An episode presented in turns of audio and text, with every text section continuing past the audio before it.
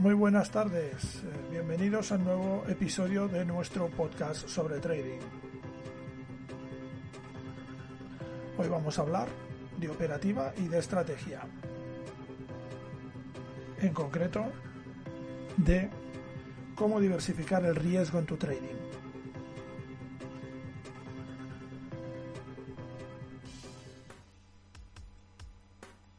Muy buenas tardes, soy Albert Salvain, consultor tecnológico fintech y trader eh, algorítmico. Em, soy generador de contenidos en forexperiences.com, una web de formación y de eh, divulgación sobre mercados financieros y especialmente sobre trading. Hoy vamos, como os hemos comentado, a hablar de cómo diversificar el riesgo en tu trading. Y es por un hecho eh, muy concreto, un hecho que siempre a mí me sorprende muchos de vosotros seguramente tendréis un cierto bagaje, un cierto conocimiento de lo que es la, cultura financiera. Y dentro de esa cultura financiera está muy interiorizado este concepto de diversificar el riesgo. La famosa imagen de eh, no tener todos los huevos en la misma cesta.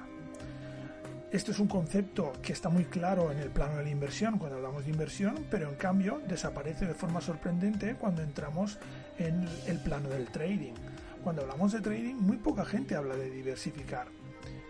Y estamos dentro de la misma situación. Tú tienes un capital y eh, lo que quieres es sacarle un rendimiento y por lo tanto lo pones en un mercado, eh, compras activos y vendes activos y por, por, lo tanto estás incurriendo en un riesgo y ese riesgo hay que gestionarlo.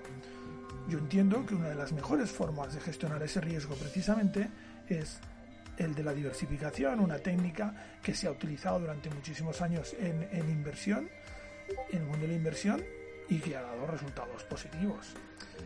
Em, por tanto, creo que es algo a considerar y es, un factor muy importante, un factor decisivo incluso cuando hablamos de trading.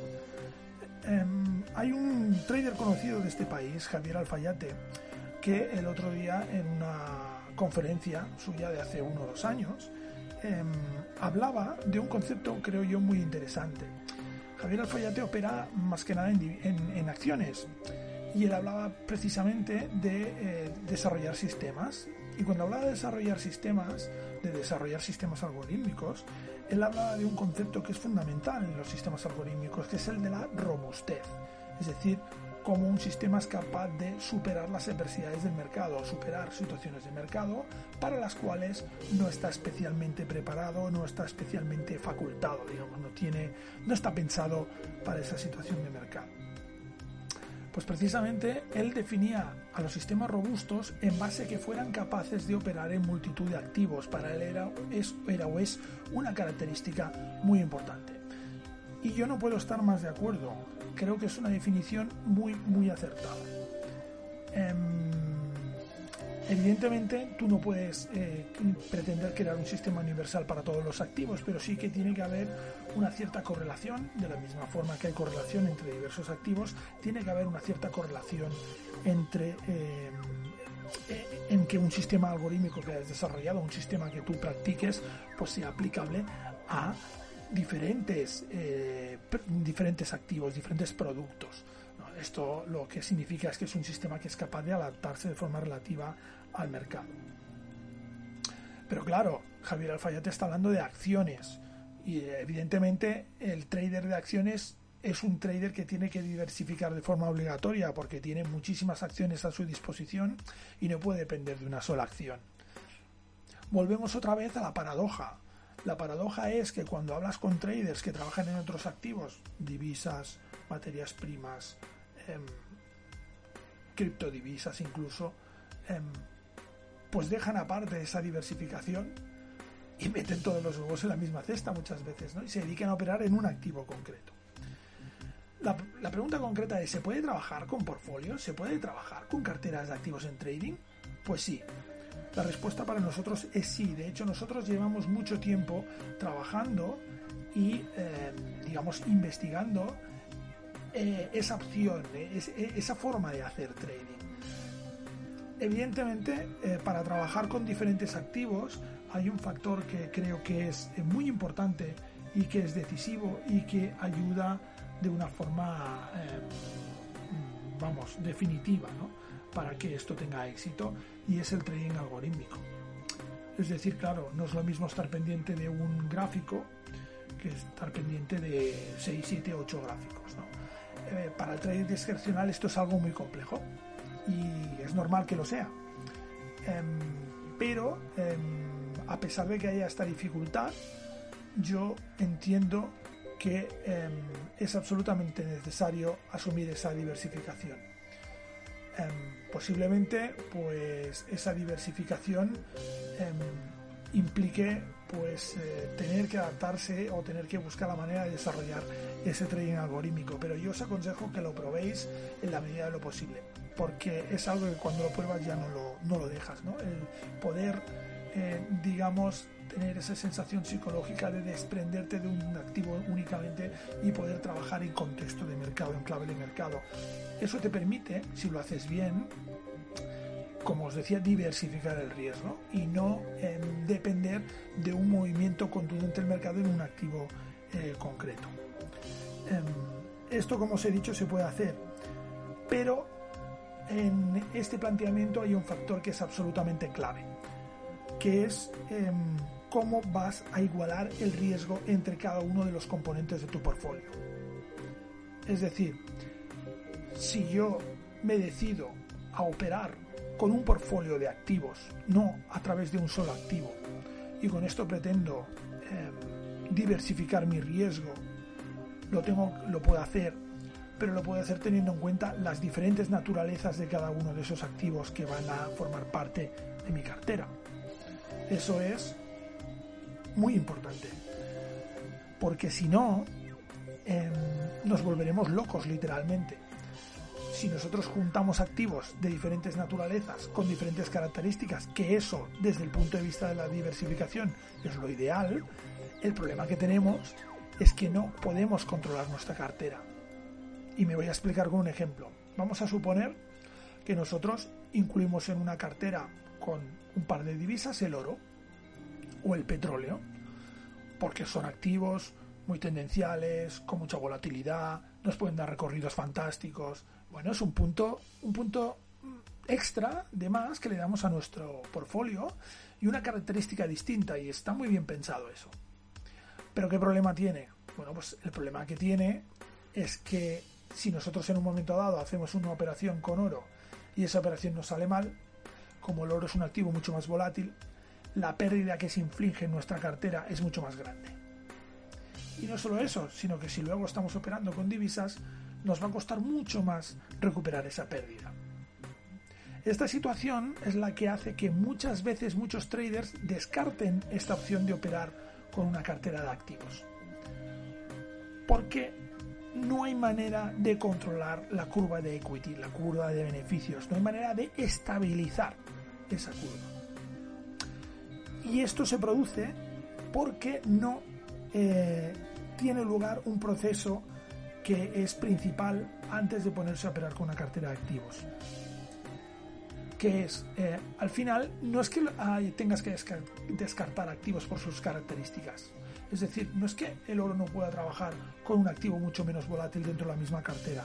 Lo que pasa es que hay que ponderarlo adecuadamente.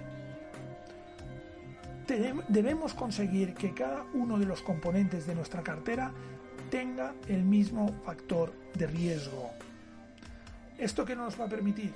Nos va a permitir operar de la misma forma con cualquier activo dentro de nuestra cartera y que no nos importe, entre comillas, el que en el momento que tengamos una operación perdedora, ¿a qué activo os corresponda? Si yo tengo una operación perdedora con el oro, no me va a importar si tengo mi cartera ponderada. Si no la tengo, sí que me va a importar porque al ser más volátil me va a producir un destrozo en la cuenta con toda seguridad. ¿Cómo hacemos eso? Pues hacemos eh, eso eh, trabajando con los instrumentos financieros que tenemos a nuestra disposición.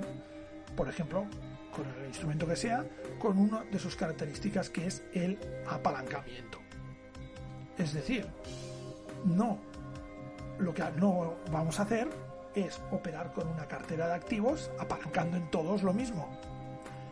Vamos a dimensionar ese apalancamiento para que el riesgo sea igual en todos los activos. y cómo podemos dimensionar de una forma equilibrada una cartera de activos. ¿Cómo podemos calcular ese apalancamiento? Esa es la clave, ese es el punto principal.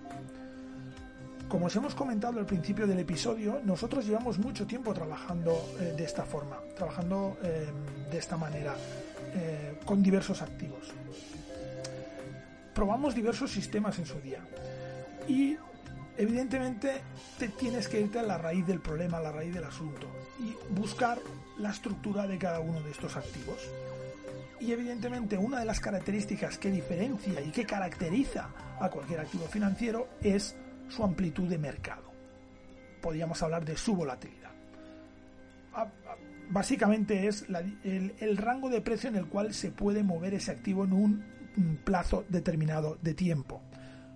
Por ejemplo, el oro, diferencia entre el máximo y mínimo semanal. Esa diferencia de pips entre el máximo y mínimo semanal del oro va a ser sensiblemente diferente que la diferencia de pips entre el máximo y mínimo semanal de otros activos, como por ejemplo el petróleo, quizás no tanto, pero es diferente, las divisas, las criptodivisas. ¿Vale? Entonces lo que nosotros tenemos que hacer es desarrollar algún tipo de método que nos permita, en función de esa, horquilla de precio en el cual el, activo se mueve en un periodo determinado, poder dimensionar ese apalancamiento. De forma que los rangos de precio de ese periodo, por ejemplo el periodo semanal, sean equivalentes en todos los activos en los cuales trabajemos. Es decir, que los 3.000 puntos que se mueve el oro entre máximo y mínimo en una semana sean equivalentes a los 197 puntos que se mueve el euro dólar en una semana. ¿Vale? Eso lo vamos a conseguir dimensionando el apalancamiento. Con este método podemos conseguir crear carteras de trading diversificadas con muchos activos dentro y además ponderadas en riesgo, equilibradas, y con este eh, método lo que podemos conseguir es que si nosotros luego tenemos una estrategia a nivel técnico de entrada y salida de mercado eficiente, con una esperanza matemática positiva, con una ventaja competitiva en el mercado, eh, como decía, esto va a hacer que nuestra curva de rentabilidad sea ascendente sin ninguna duda, porque no habrá ningún problema de gestión monetaria. Hasta aquí el episodio de hoy. Creo que es una perla en bruto la que os acabo de dar en este episodio porque creo que es una de las bases de la operativa de trading. Ya sabéis, como os dije el otro día, que esta sección de operativa de estrategia le íbamos a dar una vuelta y le íbamos a dar un punto más, un punto más de calidad, que creo que es interesante y que creo que eh, es para lo que, lo que estamos aquí y para hablaros de las cosas que nosotros creemos interesantes y que nos hacen disfrutar realmente una cosa como esta. Em, a veces pienso que, bueno, que igual explico cosas que mucha de, los traders que están escuchando pues no estará dentro de digamos de su agenda ¿no? No, lo no lo tienen en cuenta. Pero creo que al final realmente lo importante es eso que yo os cuente cosas que yo creo que son importantes basados en mis 15 años de experiencia en el mundo del, trading. Eh, espero que os haya sido de interés Espero que le deis una vuelta a todo esto y que investiguéis un poquito porque es un campo muy, muy, muy interesante y de verdad que abre unas posibilidades enormes en lo que respecta a la variedad de operativas y la forma de trabajar en los mercados. Eh, nada más, un saludo y nos vemos en el próximo episodio de nuestro podcast. Hasta luego.